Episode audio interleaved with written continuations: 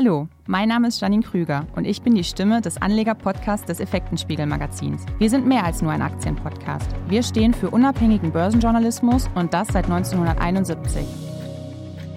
Heute habe ich mit Herrn Schlenker von dem Düsseldorfer Eishockeyclub DEG das Vergnügen, über den Bereich Sponsoring im Sport zu sprechen.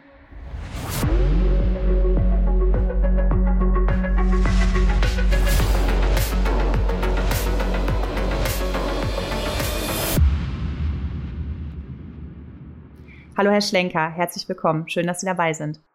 Ja, vielen Dank für die Einladung. Herr Schlenker, die Düsseldorfer EG und den Effektenspiegel verbindet ja selbst eine langjährige Sponsoring-Partnerschaft.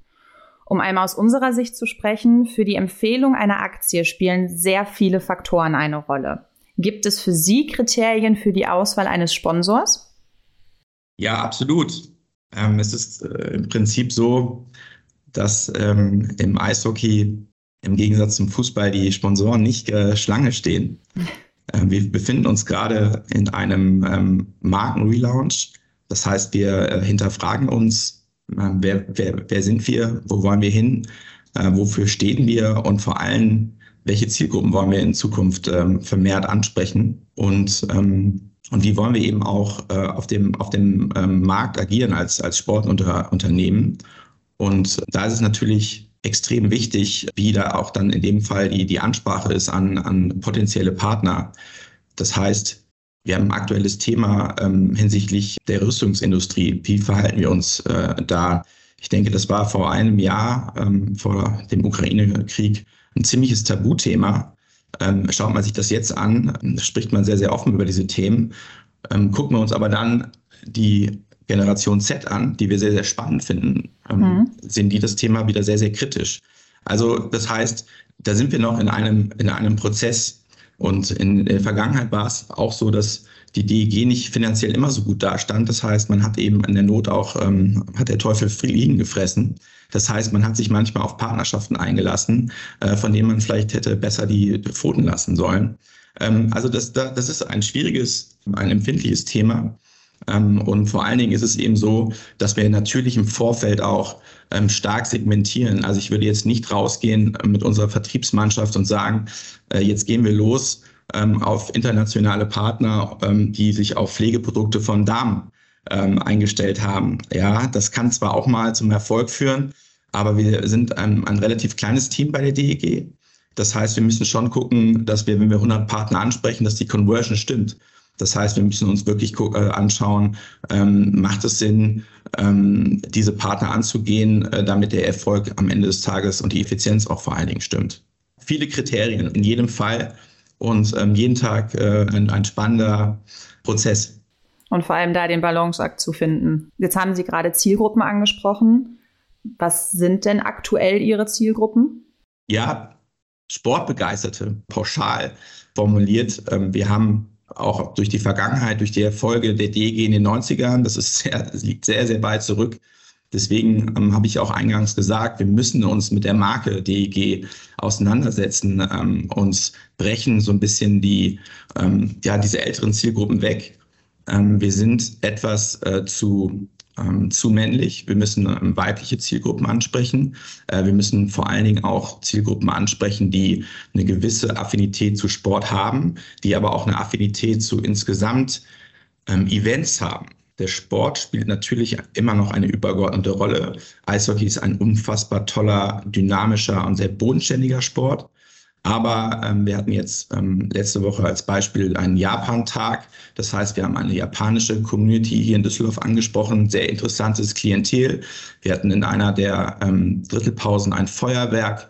Ähm, wir haben Trommler da gehabt. Will nur sagen, es geht um ein äh, Entertainment, es geht um die, um die Customer Journey ähm, vom Ticketkauf bis zur Rückfahrt. Äh, das muss im Prinzip alles ein Highlight sein und manchmal liegt es eben auch an der schlechten Pommes, dass der Fan oder der Eventi sagt, ich komme nicht mehr zu dem Spiel. Ähm, und manchmal erinnert man sich gar nicht mehr äh, so unbedingt an das Ergebnis, sondern an sich an das ganze Event. Und das ist im Prinzip die, die große Aufgabe äh, in Zukunft ähm, für die DEG, für den Sport im Allgemeinen und auch für alle Events in Deutschland und auf der ganzen Welt. Inwiefern hat sich denn das Sponsoring-Verhalten in der Corona-Pandemie verändert? Äh, insofern, als dass ähm, ich kann mich noch ähm, recht gut erinnern, wir saßen 2020, Anfang 2020 äh, mit Partnern zusammen, mit potenziellen Partnern, äh, die uns plötzlich gesagt haben, also wir brechen jetzt mal die Gespräche ab, da rollt was auf uns zu. Und ähm, ich saß da und habe dem Kopf geschüttelt und habe gesagt, ja, das, das verstehe ich irgendwie alles gar nicht. Ja, und wir haben gesehen, dass diese Unternehmer sehr, sehr weise waren und äh, diese Pandemie hat ähm, ja Gewinner und, und Verliererunternehmen hervorgebracht. Es war eben so, dass auch neue Player auf den Markt gekommen sind mhm. ähm, und die eben auch sag mal, dieses Sportsponsoring für sich äh, entdeckt haben. Und es war natürlich für mich oder für mein Team und mich ähm, wirklich im Wesentlichen äh, wichtig, dass wir genau schauen, was sind denn diese neuen Player? Ähm, und, und mussten uns genau mit diesen eben auch beschäftigen. Ähm, und irgendwann war eben auch klar, dass es keine Zuschauer geben wird. Ja, mhm. und das war für uns natürlich eine komplett äh, neue Situation, weil wir vor allen Dingen auch von Zuschauern abhängig sind. Das ist eben Sponsoring-Erlöse, ähm, Ticketing-Erlöse, Merchandising-Erlöse. Im Eishockey ist es so, dass die TV-Erlöse ähm, nicht so gewaltig sind wie jetzt gerade im Fußball. Und um das mal vielleicht auch an einem konkreten Beispiel zu machen, der Effektenspiegel präsentiert im Stadion die Zuschauerzahl. Ja, witzig. Wenn keine da sind. Wenn keine da sind. Das mhm. heißt, wir mussten in dem Moment nicht nur flexibel sein, sondern sehr, sehr kreativ auch sein.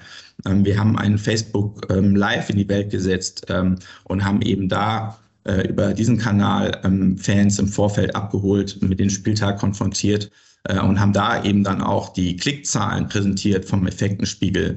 Ähm, aber was eben schön war, ist, die Leute haben sich zu Hause eingerichtet in dem Fall, ähm, haben viele Magenta-Abos äh, gekauft, das heißt, die TV-Reichweiten sind gestiegen ähm, und wir konnten eben äh, dem Effektenspiegel zeigen, äh, dass das Ham-Sponsoring, was eh ein TV-Tool ist, in der Wertigkeit schon gestiegen ist. Das heißt, es war jetzt nicht nur negativ, sondern äh, gerade in so Zeiten, wo es vielleicht irgendwie erstmal so wirkt, als wäre es alles negativ, zieht man doch immer auch was, was Positives äh, dabei heraus. Und ähm, ja, es war herausfordernd und vielleicht als äh, abschließenden Satz, ähm, natürlich äh, ist es so, dass Unternehmen äh, in diesen Krisenzeiten erstmal ans Marketingbudget gehen, bevor eben Mitarbeiter äh, entlassen werden. Und ähm, das können wir natürlich ähm, auch total nachvollziehen. Ähm, wir müssen aber sagen, ähm, vielleicht auch, weil wir die Partner ähm, ja gut betreuen und, und ähm, individuell betreuen, ähm, sind wir wirklich mit einem blauen Auge davon gekommen, weil, weil viele Partner uns ähm, ja die, die, die Stange gehalten haben und uns treu ähm, geblieben sind. Vielleicht auch, weil wir ähm, mit gewisser, mit einer gewissen Flexibilität äh, auch ähm, pariert haben und ähm, die Pakete so eben auch leben konnten. Gibt es denn da jetzt eine, einen Unterschied mit dem Ende der Pandemie? einen spürbaren? Also im Allgemeinen ist es so, jetzt sind wieder Zuschauer zugelassen, ja, und das ist natürlich äh, äh, wunderbar und der Sport verbindet uns alle wieder. Ähm, wir, wir jubeln wieder zusammen und wir leiden wieder zusammen. Das heißt, das ist auch das Schöne wieder vielleicht für für die eine oder andere Marke, für das eine oder andere Unternehmen, äh, die sich vielleicht auch vor der Pandemie schon so ein bisschen zurückgezogen haben aus dem Sportsponsoring, zu sehen, Mensch, diese Emotionalität oder diese emotionale Plattform ähm, in, in, in einem Umfeld, wo ich eben diese Marke platzieren kann, das lebt jetzt wieder auf. Ähm, und das kann im Prinzip am Ende auch nur der Sport bieten, ähm, in diesem Facettenreichtum. Und das ist eben schön zu merken äh, und das spürt man äh, von, von Spieltag zu Spieltag. Äh, das heißt, ähm, da ist das Interesse einfach auch wieder da und wir haben jetzt wieder einen sehr, sehr ordentlichen Zuschauerschnitt. Der Ticketverkauf läuft wieder an, Merchandising wird am Spieltag wieder verkauft. Das ist ja, ne, das Produkt ist extrem wichtig und ähm, ähm, das, das ist eben, sagen wir mal, das, das, das Schöne. Die, die Digitalisierung hat natürlich musste natürlich sich, sich weiterentwickeln. Ähm, ich vergleiche das mit den Schulen. Der Unterricht zu Hause, da musste ja auch in den Schulen extrem viel passieren. Da sind wir in Deutschland ja hinken hinterher. Das heißt, auch der, der Sport, auch der Fußball war so ein bisschen satt und ähm, ähm, mhm. da musste einfach extrem viel passieren. Das heißt, auch der Anspruch von Partnern ist in dem Bereich gewachsen. Das heißt, ich finde, das ist eben genau das, was ich eben gerade angesprochen habe. Neben vielen Themen, die uns natürlich irgendwie traurig gemacht haben, die irgendwie uns unsicher gemacht haben, äh, konnten in dem Zeitpunkt auch viele ähm, gute Dinge entstehen äh, und, und Dinge entstehen, äh, die uns in, auf die, für die Zukunft auch wappnen. Inwieweit sind denn langfristige Sponsorenverträge gerade für Sie wichtig? Ja, total wichtig. für die Planbarkeit, ähm, für die mhm. Kontinuität. Das Stichwort ist eben auch Kaderplanung. Unser Sportdirektor, das ist, da geht es um das Produkt, um, um die Spieler.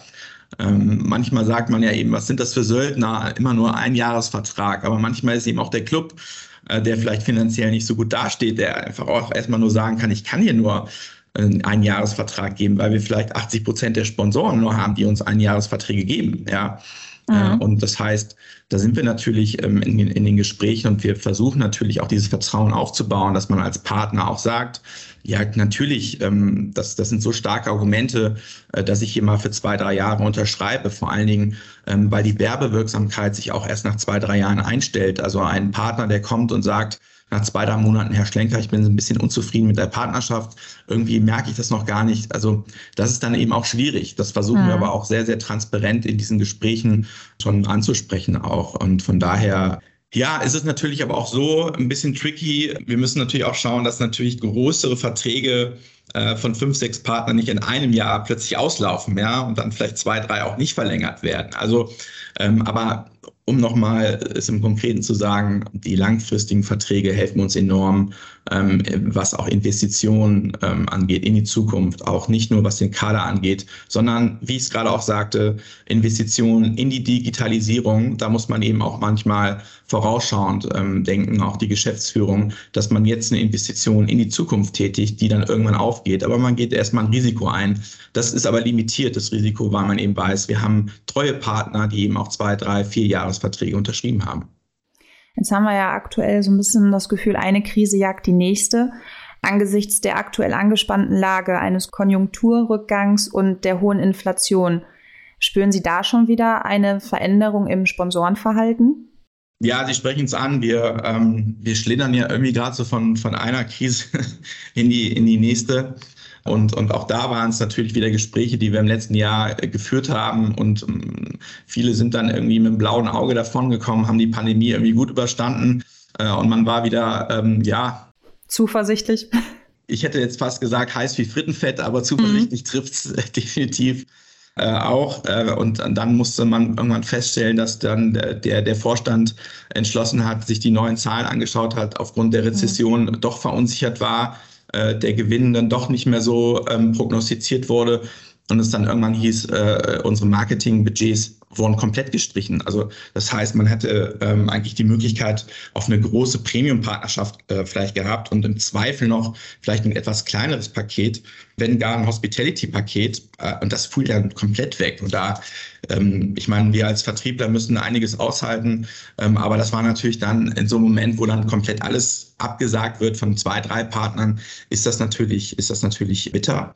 Und natürlich, wenn man jetzt, ich rede jetzt, weil ich, wenn man mal Big Picture äh, denke, das ist jetzt so mal der, der B2B-Sponsorenbereich, aber jede Familie ja, die, die guckt sich den Euro an, dreht ihn äh, um und schaut eben, muss ich jetzt zum Eishockey oder muss ich jetzt einkaufen und brauche ich mhm. irgendwie Lebensmittel für die Familie oder muss ich mir jetzt unbedingt dieses Eishockeyspiel anschauen? Und da pickt man sich natürlich die Rosinen aus und das erleben wir gerade auch bei Konzerten, bei Spielen, ähm, dass man schon eben guckt, wenn man ein Spiel am Wochenende hat, an einem Sonntag und dann nochmal an einem Dienstag, Abend vielleicht. Also da, da schaut man sich schon genauer an. Äh, und gerade bei unseren vielen Spielen ähm, merken wir eben schon, es gibt dann so die tollen Spiele, wo dann extrem mhm. viel Zuschauer da sind. Und dann Spiele, wo extrem wenig Zuschauer da sind. Und da müssen wir uns dann eben auch Lösungen ähm, einfallen lassen. Also ja, ähm, aber trotzdem ähm, haben wir das Gefühl, dass wir gut aufgestellt sind äh, und, und irgendwie so ein bisschen resistent sind.